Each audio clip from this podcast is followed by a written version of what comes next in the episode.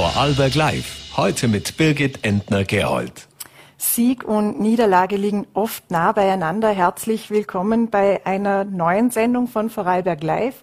Heute am 19. Mai wieder mit einer bunten Vielfalt an Themen. Es geht auch um Sport, etwa um die Meisterfeier der Austria Lustenau, die dieses Wochenende anstehen wird, zum anderen aber auch um den drohenden Abstieg der Altacher. Was uns an diesem fulminanten Sportwochenende erwartet, wird uns später VN-Sportchef Christian Adam noch erzählen. Ebenso darf ich Philipp Kleumstein bei mir begrüßen. Der Primar stellte heute den Jahresbericht der Stiftung Maria Ebene vor.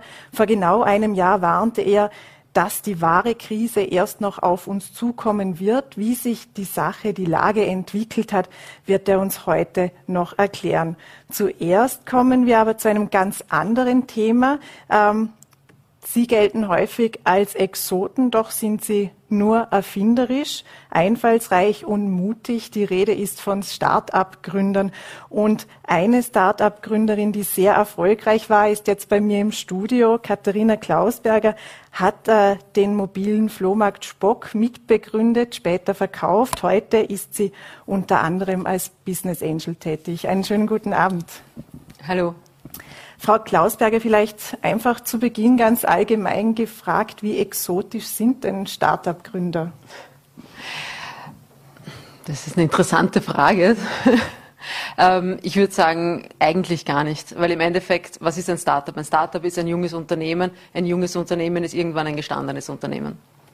Sie sind ja heute auch als Speakerin zu Gast bei der Startup Land Party im Konrad Sohn. Mhm. Was wird denn da Ihre zentrale Message sein? Welche Erfahrungen werden Sie denn da teilen? Ich würde meine Erfahrungen einerseits als Unternehmer selber teilen, aber andererseits auch als Investor, ähm, der halt das Wissen und die Erfahrungen weitergibt in Form von ähm, Know-how-Transfer von finanziellem auch an junge Startups. Und im Idealfall schafft man es, dass man ein, zwei Leute begeistert und, und, und diesen Funken über, überspringen lässt, dass sie selbst einmal gründen oder dass sie in Startups auch mitarbeiten wollen, in jungen Unternehmen und sagen, sie gehen diese, diese Risiko und diese Chance auch ein.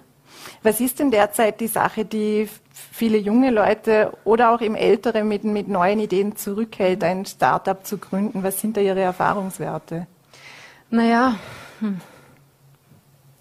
es ist ein, ein, Unternehmen zu gründen ist natürlich mit sehr viel harter Arbeit verbunden ähm, und mit viel Risiko und viel Unsicherheit. Und um, um, da, das braucht eine gewisse Überwindung. Und es gibt natürlich auch andere Alternativen, die, die sehr sicher sind, wo man sagt, man hat eine, eine Karriere vorgezeichnet. Ich finde trotzdem, ähm, es ist es wert, einfach diesen Sprung zu machen ins kalte Wasser, weil egal, ob ich jetzt sage, ich bin wirtschaftlich erfolgreich damit oder nicht, ich lerne in so kurzer Zeit so viel dazu, wenn ich sehr gut sein möchte in dem, was ich tue, dass ich das mit dem dem Wissen auf jeden Fall für alles weitere, was ich nachher mache, viel wertvoller bin. Welche Erfahrungen haben Sie denn damals gemacht bei der Spock-Gründung in den ersten äh, Entstehungstagen, Monaten, Wochen, äh, wie man es auch immer sehen mag? Was waren da die Herausforderungen, was waren da aber auch die Sorgen? Ähm. Hm. Das ist eine längere Geschichte, würde ich mal sagen. Ich probiere es jetzt kurz zusammenzufassen. Also wir haben zuerst mit einem anderen Produkt gestartet, gar nicht mit Spock. Und da war mal die Herausforderung, dass wir irgendwann erkannt haben, okay, das ist ein, ein Produkt nur für den Desktop, nur für den Computer ähm, und es wird immer mobiler. Das Produkt schafft das nicht. Wir müssen irgendwie umdenken. Und so sind wir eigentlich auf die Idee von Spock erst gekommen, kombiniert mit dem Wissen, dass man sieht, okay, die bestehenden Lösungen waren einfach nicht mehr zeitgemäß, nicht mehr gut genug damals. Also diesen Switch einmal zu machen, war einer der Herausforderungen. Dann, äh, wie schafft man es schnell auf den Markt zu gehen? Und da haben wir sehr, sehr Schritt für Schritt gearbeitet. Mit einem ganz kleinen Produkt raus, schauen, kommt es auf, auf nutzen es die Leute, taugt es ihnen, ist es das richtige Produkt zur richtigen Zeit und dann schrittweise weiterentwickelt. Herausforderungen gibt es jeden Tag und jede Woche. Ähm, das Coole ist, man kann sie meistern und man findet immer eine Lösung. Was nicht der erste ist, ist die zweite, die dritte oder die vierte. Gibt es Fehler, aus denen Sie besonders gelernt haben und Fehler, die Sie heute so nicht mehr wiederholen würden? Ach ja, natürlich. also, das ist ja das Tolle, dass er sagt, Fehler sind dazu da, um, um zu lernen. Und wenn man keine macht, ist man oft nicht schnell genug. Ähm, hm. Also ich glaube, eine der großen, großen Learnings ganz am Anfang, was halt auch für Leute, die überlegen, etwas selbst zu machen, ein, ein, ein interessantes Learning ist, war mit dem ersten Produkt, mit dem wir gestartet sind, haben wir sehr lange ähm, geplant, einen sehr großen Plan gemacht, dann monatelang entwickelt und dann auf den Markt gegangen, um dann zu sehen, wenn man am Markt ist, okay, von den zehn Features, die man entwickelt hat, fünf werden verwendet, fünf andere fehlen aber. Und das haben wir mit Spock ganz anders gemacht, indem wir ganz, ganz klein gestartet haben, geschaut haben, kommt dieser, dieser Kernnutzen an, bei, bei, den, bei den Usern und haben dann gemeinsam mit den Nutzern weiterentwickelt. Also das ist ein großes Learning, dass man sagt, der Kunde ist im Fokus, schnell hinaus auf den Markt, schnell schauen, ob es funktioniert und wenn es angenommen wird, dann gemeinsam mit den Kunden weiterentwickeln. Und dann das andere Learning, was für uns immer sehr, sehr wichtig war, ist einfach, dass das Team das Allerwichtigste ist. Für den Unternehmenserfolg, aber auch dafür, dass das Arbeiten wirklich Spaß macht. Es geht ja unter anderem eben um diese Erfahrungen, um das Know-how. Das zweite große, die zweite große Säule ist dann aber auch immer das Geld. Wie mhm. schwierig war es denn damals für Sie und wie schwierig ist es heute vielleicht auch aus Ihrer Erfahrung mhm. jetzt als Business Angel, ähm, Investoren zu finden? Ähm, also es ist immer eine Herausforderung, etwas Neues, Innovatives zu finanzieren. Ähm, wie schwierig war es für uns. Wir haben unser eigenes Erspartes ähm, hineingesteckt ähm, ins, ins Unternehmen. Ich habe mir auch noch Geld ausgeborgt damals. Äh, wir haben es geschafft, eine Förderstelle zu, zu überzeugen, an uns zu glauben, an unsere Ideen zu glauben. Ähm, und damals, muss man sagen, war das ganze Thema Business Angels, also Unternehmer oder Personen, die eigenes Geld in Unternehmen investieren und auch die Erfahrung weitergeben, extrem gering. Also damals gab es in Österreich, weiß ich nicht, vielleicht zwei Hände voll.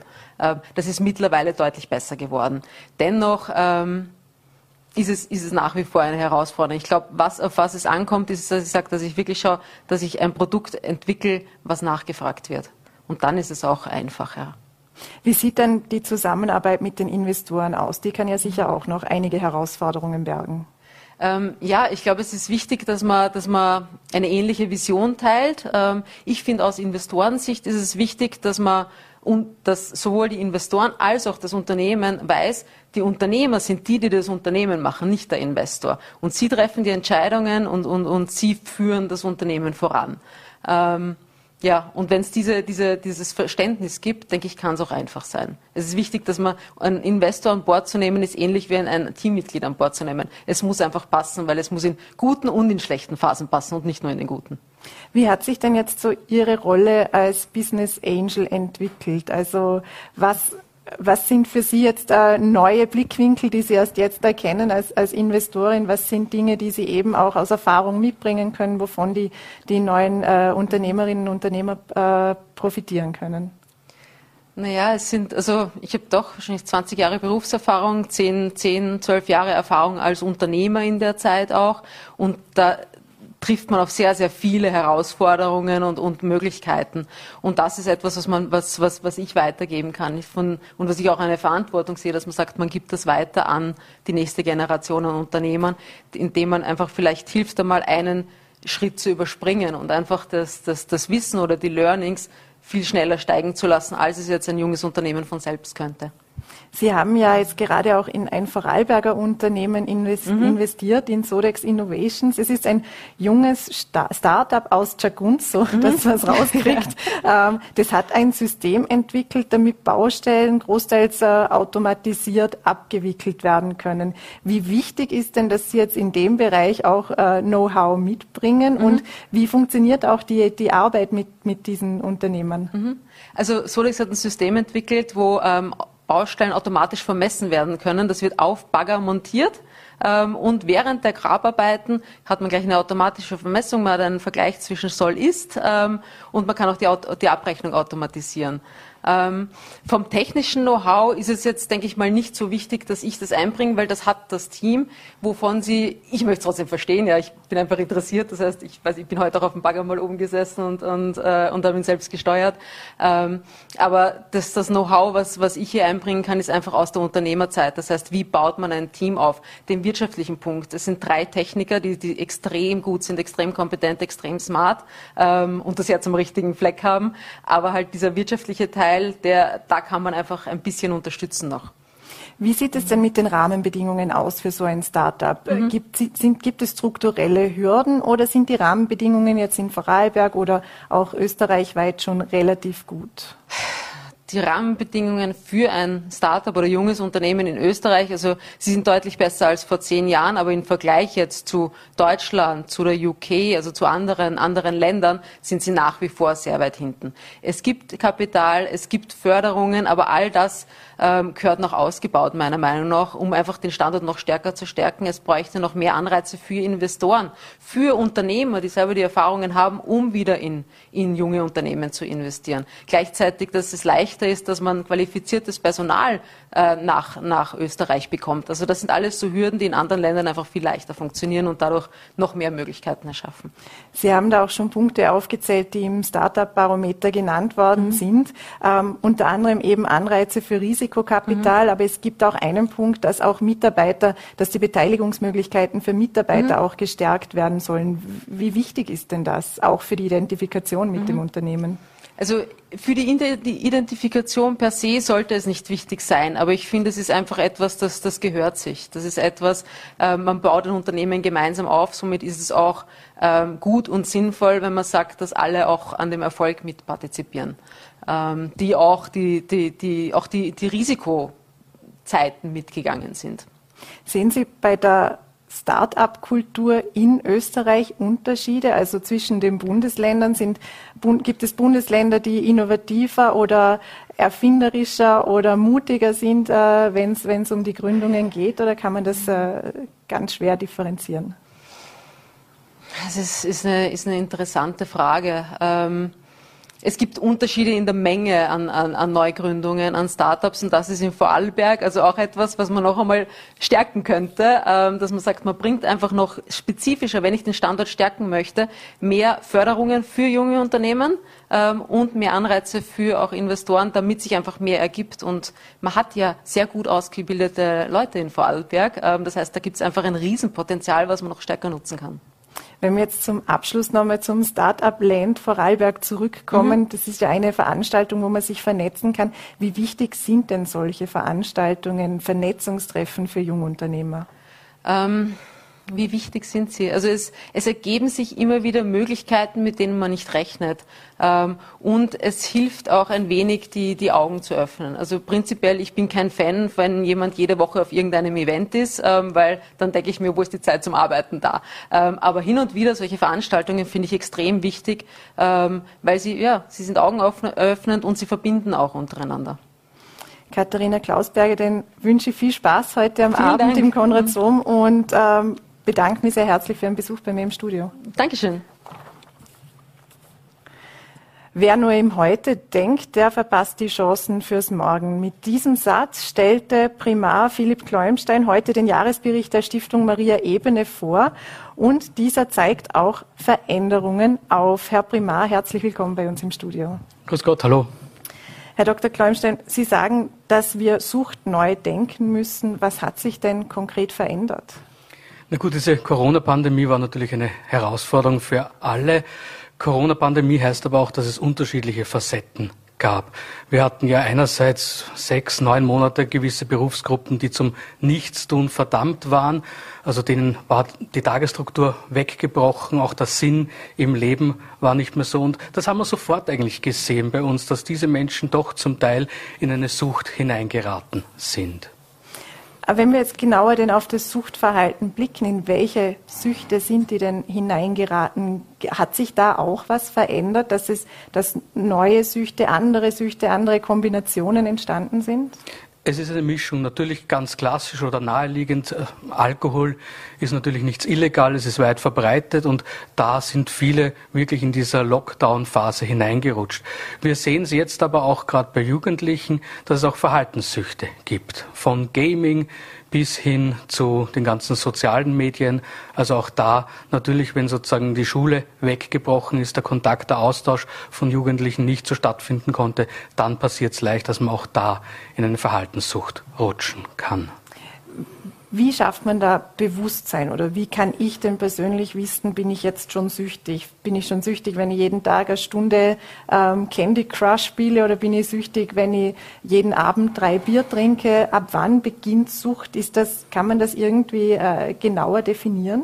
Also es gibt natürlich Kriterien für eine Suchterkrankung, also es handelt sich um eine Erkrankung. Ich glaube, der leichteste Test ist einfach, wenn man mal probiert, einen Tag, zwei Tage dieses Verhalten oder diesen Konsum nicht zu machen. Hält man das überhaupt noch aus? Mhm.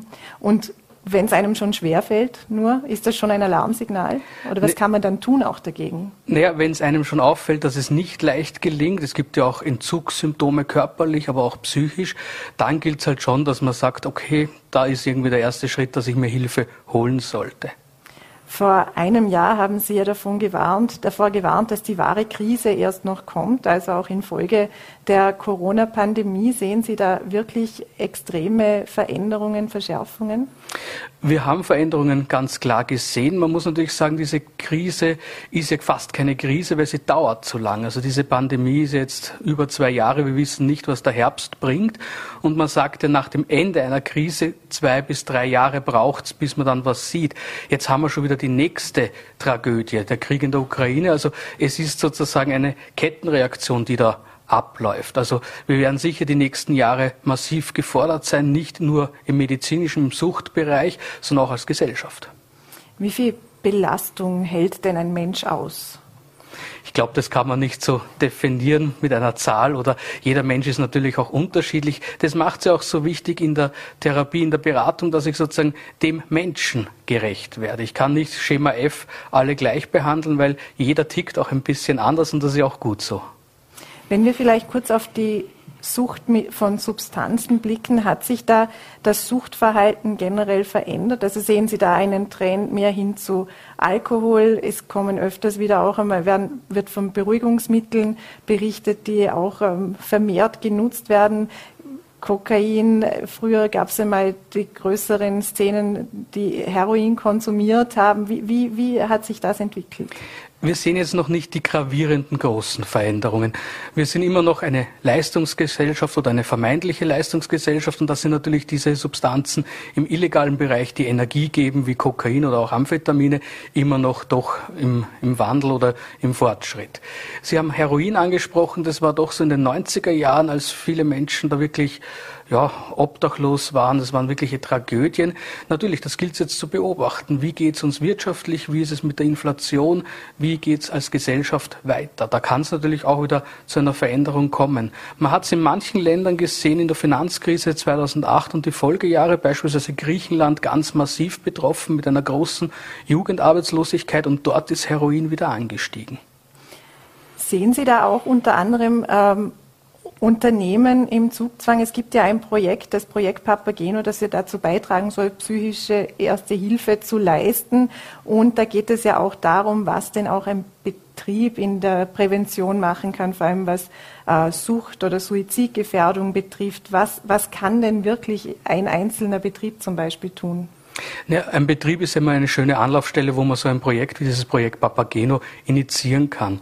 Wir alle haben wahrscheinlich im Rahmen von der Führerscheinausbildung Erste Hilfe gelernt, aber nur körperliche Erste Hilfe. Erste Hilfe für die Psyche, da wissen wir gar nicht, soll man es ansprechen oder nicht.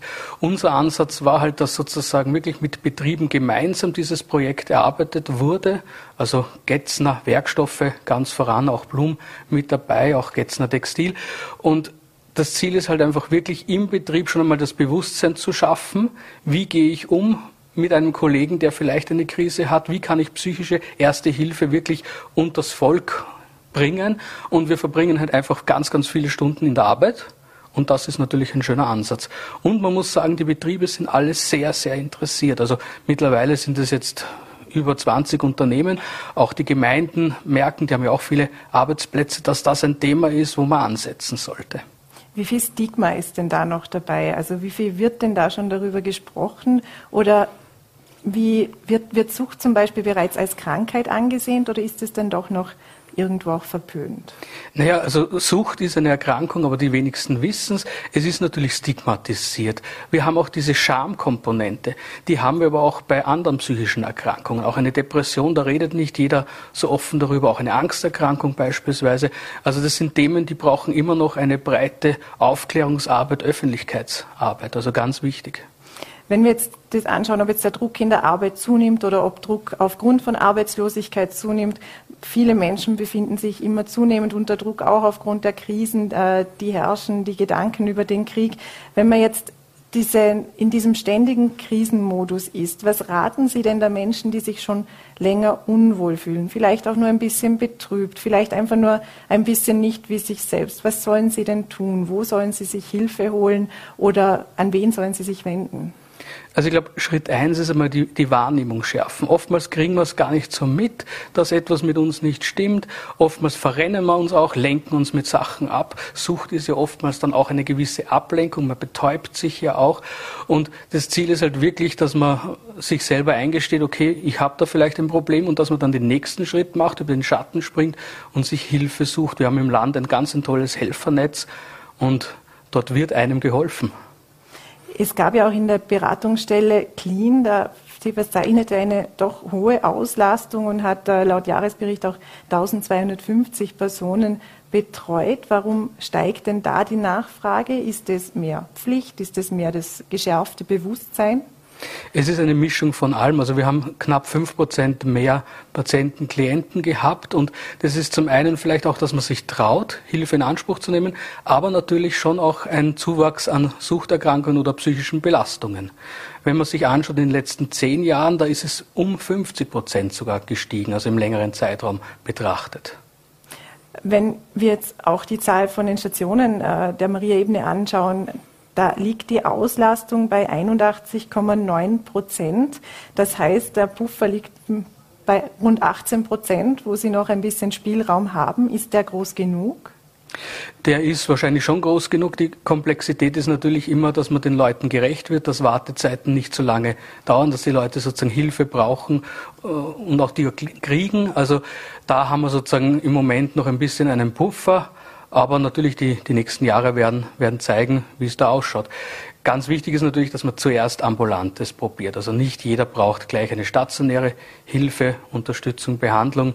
Und ich denke auch diese plus fünf Prozent im ambulanten Bereich zeigt, wie viel man da auch abpuffern, abfangen kann. Äh, wie lang ist denn die Warteliste derzeit? Die Warteliste ist unterschiedlich. Äh, wir haben drei stationäre Einrichtungen und je nachdem ist natürlich auch die Therapiedauer. Äh, da kann es paar Monate auch sein, zum Beispiel für die Carina, doch eine sehr therapieintensive und Langzeiteinrichtung bei uns.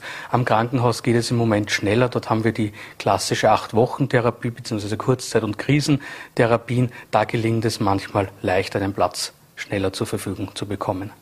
Sie haben ja auch 2020 ähm, dem LKH Rankweil ausgeholfen, also dass das LKH Platz schaffen kann für Covid-Patienten. Das heißt, Sie konnten sich nicht ausschließlich auf die, Ihre Kernaufgabe konzentrieren. Haben Sie da Folgen bemerkt jetzt im Jahr 21, die man, oder vielleicht einen Rucksack, den man sich aus dem 20er Jahr mitgenommen hat?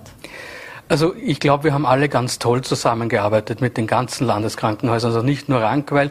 Und natürlich zu Beginn dieser Pandemie wusste niemand, worauf steuern wir zu. Man hat die Bilder gesehen von Italien, Portugal, Spanien und da hat man einfach wirklich geschaut, wie, wie kann man es machen. Zum Preis, dass man manche Therapien vorzeitig beenden musste. Die haben aber, weil es ja sozusagen 2020 ja schon am Jahresbeginn fast losging, eigentlich dann in den, im nächsten Jahr gar nicht mehr so gespürt, sondern man konnte es 2020 abfangen. Aber wir sehen natürlich schon auch, dass äh, Menschen, die schon fünf Jahre, zehn Jahre eine gewisse Belastung psychisch, aber auch mit einer Suchterkrankung haben, dass die jetzt doch vulnerabler sind, also empfindlicher sind und dass es da auch zu gewissen Rückfällen kommt. Also wir haben immer wieder Patienten, die haben fünf Jahre es ganz toll geschafft und sind doch jetzt wieder so, dass sie eine stationäre Behandlung brauchen. Sie haben auch im Jahresbericht davon geschrieben, dass man Therapie neu denken muss, dass es neue Therapieformen gibt, dass die Pandemie auch gezeigt hat, dass Neues, anderes möglich ist. Äh, wie hat sich denn die Situation geändert? Welche neuen Therapien ähm, leisten Sie jetzt oder welche Möglichkeiten sehen Sie? Also auch da unterschiedliche Aspekte. Einerseits gab es natürlich online die Notwendigkeit, weil man gar nicht so in den physischen Kontakt gehen konnte. Man hat gesehen, da geht auch einiges. Aber natürlich auch ganz klassisch die Gruppengröße hat sich verändert und natürlich die Herausforderung, wir wollen den Patienten, den Menschen gerecht werden und da muss man sich natürlich auch orientieren, was sind jetzt dort die Nöte, wo ist das Leiden. Also gerade im Verhaltenssuchtbereich muss man natürlich dann doch ein gewisses Therapiemodul verändern aber das gelingt. Und gleichzeitig haben wir natürlich auch Fortschritt in der Suchtbehandlung, in der Suchtmedizin und auch da gilt es natürlich federführend am Puls der Zeit zu sein. Sie sind ja auch jetzt, die Stiftung Maria Ebene ist ja auch Lehrkrankenhaus der Medizinischen Universität Wien seit 2021. Was hat sich denn dadurch geändert? Sind jetzt da, äh, ist auch mehr Personal da? Was, was bedeutet das auch für die Zukunft, für den Nachwuchs? Naja, wir haben alle einen Fachkräftemangel, nicht nur im medizinisch-sozialen Bereich, eigentlich überall. Und natürlich, also die Pflegemilliarde ist ganz wunderbar, aber man muss noch, noch mehr machen. Jetzt dieser Lehrkrankenhausstatus, der bringt die Möglichkeit, dass wir Medizinstudierende während dem Studium auch im letzten Jahr gewinnen können für Praktika. Und dann hat man natürlich schon den Fuß in der Tür. Also wir haben jetzt unlängst eine Formulantin, wie das heißt, im Praktikum aus Berlin da gehabt, weil heutzutage wird alles im Internet geliked, gerankt und die hat gelesen, weil wir zählen doch zu den top äh, psychiatrischen Einrichtungen im deutschsprachigen Raum mittlerweile, dass es auf Maria Ebene toll sein muss und die kam aus Berlin nach Frastanz. Sonst kennt es vielleicht höchstens ein Bierliebhaber, aber die ist extra dahergekommen, ist begeistert wieder gefahren und das ist ja das, was es eigentlich sein sollte. Wir müssen Menschen begeistern, für Menschen mit diesem Krankheitsbild äh, tolle Arbeit zu leisten. Da haben wir ganz viele schon, aber natürlich, wir brauchen mehr. Was ist denn da strukturell noch machbar? Also wo kann man noch ansetzen, abseits eben der von Ihnen erwähnten Pflegemilliarde? Ich glaube im, im, persönlichen Kontakt und wirklich auch, dass man sagt, was ist eine gute Ausbildung. Also wir haben ja dann nicht nur für Medizinstudierende, wir sind jetzt auch neu für die Turnusärzte, also für die Ausbildung zum Allgemeinmediziner, kann man diese verpflichtenden drei Monate Psychiatrie auch bei uns machen. Und ich sage natürlich, jeder Allgemeinmediziner sollte auch ein gewisser Experte im Suchtbereich sein, weil das ist ja die erste Anlaufstelle. Und oftmals geht es ja auch verloren. Also da ist es ganz wichtig, dass man wirklich die jungen Kollegen wirklich fundiert ausbildet und dass man auch die Möglichkeit gibt, platztechnisch, dass sie diese Ausbildungen machen können. Aber nicht nur Ärzte, wir haben natürlich auch klinische Psychologen, Psychotherapeuten, auch in der Krankenpflegeausbildung sind wir aktiv. Einerseits unterrichtend, also ich darf auch an der Fachhochschule unterrichten, auch meine Kollegen und natürlich auch da im, im Praktikum direkt hands-on mit Patienten, Klienten. Ich denke, man muss es erfahren haben, dass dann vielleicht doch ein Feuer entfacht werden kann. Nur von der Theorie, vom Buch her, naja, da lockt man wahrscheinlich die wenigsten hervor. Sie haben ja heute den Jahresbericht präsentiert. Was nehmen Sie denn aus dem vergangenen Jahr ins Neue mit und vielleicht auch in die kommenden Jahre? Also ich glaube, der Rückblick, den ja so ein Jahresbericht ermöglicht, da darf man mal dankbar sein, wirklich und Danke sagen. Einerseits natürlich meinen Mitarbeitern, weil die haben ganz Tolles geleistet in herausfordernden Zeiten, aber auch Danke unseren Patienten, Klienten, weil auch die haben ganz viel geleistet und gemeistert. Man muss sich vorstellen, ja doch jetzt zwei Jahre mit Maske, das ist eine Einschränkung, das trägt niemand gerne und da gab es nicht irgendwo Konflikte oder große Probleme und das ist eigentlich eine ganz eine tolle Leistung. Ein Jahresbericht bietet aber auch natürlich die Möglichkeit, in die Zukunft zu schauen. Und ich glaube, so wie man es auch genannt oder beschrieben hat, wer nur im Heute denkt, der verpasst einfach die Chancen der Zukunft. Und wir müssen ganz auf die Zukunft fokussiert sein, weil da kommt einiges auf uns zu. Herr Dr. Kleimstein, den herzlichen Dank für Ihren Besuch im Studio und alles Gute. vielen Arbeit. Dank, vielen Dank für die Einladung. Und genau vor 16 Jahren fixierte der SCR Altach seinen Aufstieg in die Bundesliga und das gerade in einem Spiel gegen Austria Lustenau. Jetzt kämpfen die Altacher um ihren Ligaerhalt und Austria Lustenau fixierte währenddessen bereits den Aufstieg. Es ist, wenn man 16 Jahre zurückblickt, irgendwo eine verkehrte Welt. Und während die Austrianer also gelassen auf ihre Meisterfeier am Sonntag blicken, müssen die Altacher noch zittern. Warum genau? Das erklärt uns jetzt VN-Sportchef Christian Adam. Hallo. Hallo, grüß dich. Christian, wie ist denn die Stimmung derzeit bei den Altachern? Was sind denn so die aktuellen Szenarien. Wie sieht denn die Ausgangsposition aus? Ja, die Stimmung würde ich mal mit positiv angespannt äh, umschreiben.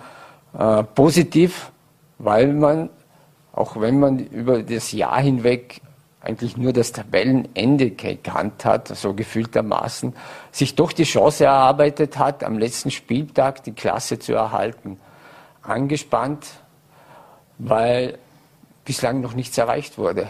Man ist Schlusslicht, es droht der Abstieg. Also so diese, dieses, dieses Zwischengefühl, das ist direkt spürbar, fast greifbar derzeit in Alltag. Äh, und man versucht, das Positive herauszustreichen. Das ist jetzt einmal im Moment so diese Anspannung vor dem Freitagsspiel gegen die WSG Tirol, wo ja nur der Sieg zählt. Wie groß ist denn da die Hoffnung noch, dass man gewinnt? Oder wie waren denn auch die vergangenen Spiele? Wie stark ist jetzt der Gegner? Wie wahrscheinlich, man kann es ja nie wissen, aber wie wahrscheinlich äh, ist denn doch noch, dass äh, der Ligaerhalt bleibt? Ich würde es nicht mit Hoffnung umschreiben, sondern vielmehr schon mit, mit Glaube. Der Glaube daran, der ist verankert. Das hat man auch in den letzten Spielen in der Mannschaft gespürt. Das ist nicht nur ein Bekenntnis nach außen, sondern die Mannschaft glaubt daran. Und das heißt schon ein Verdienst äh, von Trainer Ludovic Manieu, der mit sehr, sehr vielen Einzelgesprächen in den vergangenen Monaten die Spieler zu einem neuen Selbstbewusstsein gebracht hat. Er hat auch immer wieder mal betont, die Mannschaft, äh, als er sie kennengelernt hat, hat irgendwo ein Anerkennungsproblem. Äh, also es wurde so viel Negatives in die Mannschaft getragen. Die Spieler konnten aus, diesem, aus dieser Umklammerung während dem Match gar nicht raus. Und das hat er ihnen genommen, hat ihnen ein bisschen das Selbstbewusstsein gestärkt und auch den Glauben äh, äh, zurückgebracht, diese Chance jetzt wahrnehmen zu können und den Klassenerhalt zu fixieren. Und man muss sich ja vorstellen, äh, Sie haben es in der eigenen Hand. Sie können, wenn Sie die WSG Tirol schlagen, das heißt, wenn Sie einen Sieg einfahren, egal was passiert, was die, wie die anderen Mannschaften spielen, dann ist die Klasse gehalten. Was waren denn so die ausschlaggebenden Momente, Punkte, wo dieses Selbstbewusstsein verloren ging? Lag das mehr an den Spielen an sich oder mehr an allem rundherum? Ja, wenn man die, die Saison kurz zurück beleuchtet, dann hat sie schon äh, sehr unglücklich begonnen. Äh, man hat gleich vor der Meisterschaft im Cup gegen einen unterklassigen Gegner verloren. Man hat vor allem zu Hause keine Spiele gewonnen. Man muss sich vorstellen, äh, es gibt den letzten Heimsieg im August 2021, ein, also nur einer von sechs Siegen wurde im Heim, beim Heimspiel eingefahren. Und das ist natürlich für eine Mannschaft, äh, die dann um den Klassenerhalt kämpft, enorm schwierig zu verarbeiten.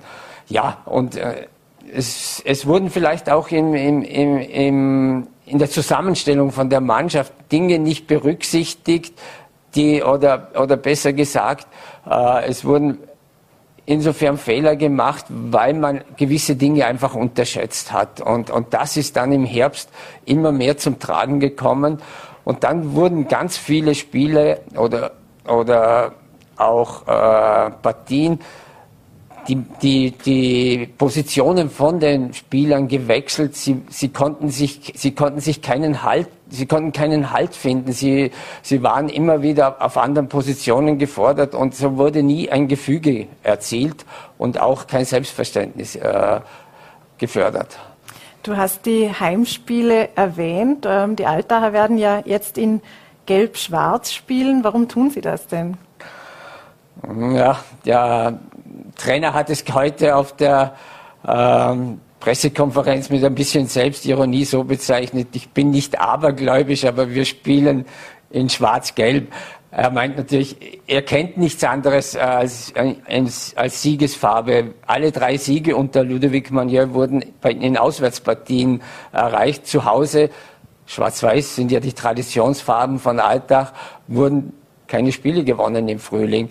Und jetzt ist man doch ein wenig, ja, ein bisschen abergläubisch oder man will natürlich äh, dieses, dies, dies, diese, diese Möglichkeit nützen, sich diese positiven Dinge auch mit in das letzte Spiel zu nehmen. Also es ist auch nicht nur Arbeit, glaube aber auch viel Psychologie dabei. Also das äh, hat auch die Arbeit vom, vom Trainer äh, gezeigt. Genau, und, und das, wir, wir reden morgen von einem Entscheidungsspiel, von einem sogenannten Finale. Äh, da zählt dann auch was im Kopf passiert natürlich am meisten. Du musst im Kopf fit sein, da machen auch die Füße mit trotz aller Taktik und, und vorgegebenen Systemen, der Kopf ist das Entscheidende und der, und der Kopf sagt auch, wie der Wille dann äh, während der 90 Minuten sichtbar wird. Ja. In den VN im Sportteil habe ich heute gelesen, dass es eben bei diesem Entscheidungsspiel morgen eine sportliche Explosion der Spieler benötigen wird. Was kann denn diese Explosion herbeiführen? Ist es die Spieleraufstellung? Ist es, äh, sind es konkrete Spieler? Was, was, muss denn, was, was wäre denn ratsam zu tun? ja, diese Explosion wäre am leichtesten zu erreichen, wenn schnell ein Tor fällt, natürlicherweise. ähm, ich glaube mal, Sie müssen vor allem sehr ruhig sein am, am Anfang. Sie müssen, äh, Sie müssen versuchen, mit Gelassenheit ins Spiel zu gehen und sich dann diese, diese Explosion äh, von Minute zu Minute erarbeiten. Du spürst dann als Spieler auch, wenn du im Match bist, wenn du, wenn du in, den, in den 90 Minuten am Platz stehst, wenn etwas positiv läuft. Und dann kann es sich immer äh, vermehren, vermehren, vermehren und so zu einer ja, sportlichen Explosion, wie ich es genannt habe, führen natürlich. Ähm, die Taktik selbst, das System, das ist vorgegeben. Das wurde in den letzten Wochen, sich, haben sich die Spieler, die Mannschaft erarbeitet mit dem Trainerteam. Da wird es jetzt keine großen Überraschungen mehr geben. Aber das Ausführen dieser, dieser, dieser Vorgaben, das ist das Wichtige. Und dann beginnt wieder der Kopf zu arbeiten. Wenn wir jetzt nach vorne blicken, es gibt ja diese zwei Szenarien. Entweder man verbleibt in der Liga oder man steigt ab oder die Altacher steigen ab. Was würde denn der Verbleib bedeuten? Was würde denn der Abstieg bedeuten? Ja, der Verbleib würde natürlich äh, ganz sicher den Weg den Vereins, den er eingeschlagen hat, äh, leichter fortführen lassen. Die, es wird ja in der, in der Arena, in der Cashpoint Arena wird weiter gebaut und es werden auch, es wird das Stadion vom Verein auch selbst weiter ausgebaut werden. Aber all diese Möglichkeiten sind natürlich in der Bundesliga leichter umzusetzen als eine Liga tiefer. Äh, ein Abstieg andererseits wäre natürlich auch verbunden mit Personaleinsparungen und das nicht nur auf dem Spielfeld, sondern äh, unter den Spielern, sondern möglicherweise auch äh, im Verein selbst, im, im, im Office selbst. Also es wären schon drastische Maßnahmen, die dann passieren würden. Und wenn wir heute von einem sieben Millionen Budget oder vielleicht ein paar hunderttausend, lass es ein paar hunderttausend mehr sein, reden, dann ist eine Halbierung zumindest das, das, was passieren wird. Also du kannst äh, von den Sponsoreneinnahmen, vor allem natürlich vom TV-Geld, das völlig wegfällt, äh, nicht mehr mit der Bundesliga mithalten.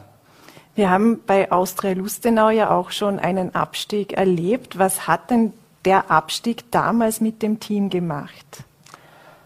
Ja, es war dann nicht so sehr mit dem Team, weil die Spieler selbst ähm, Sie haben immer die Möglichkeit, sich auf dem Spielfeld zu positionieren, sich anzubieten mit Leistung, auch für andere Clubs interessant zu machen. Aber als Verein musst du das verarbeiten.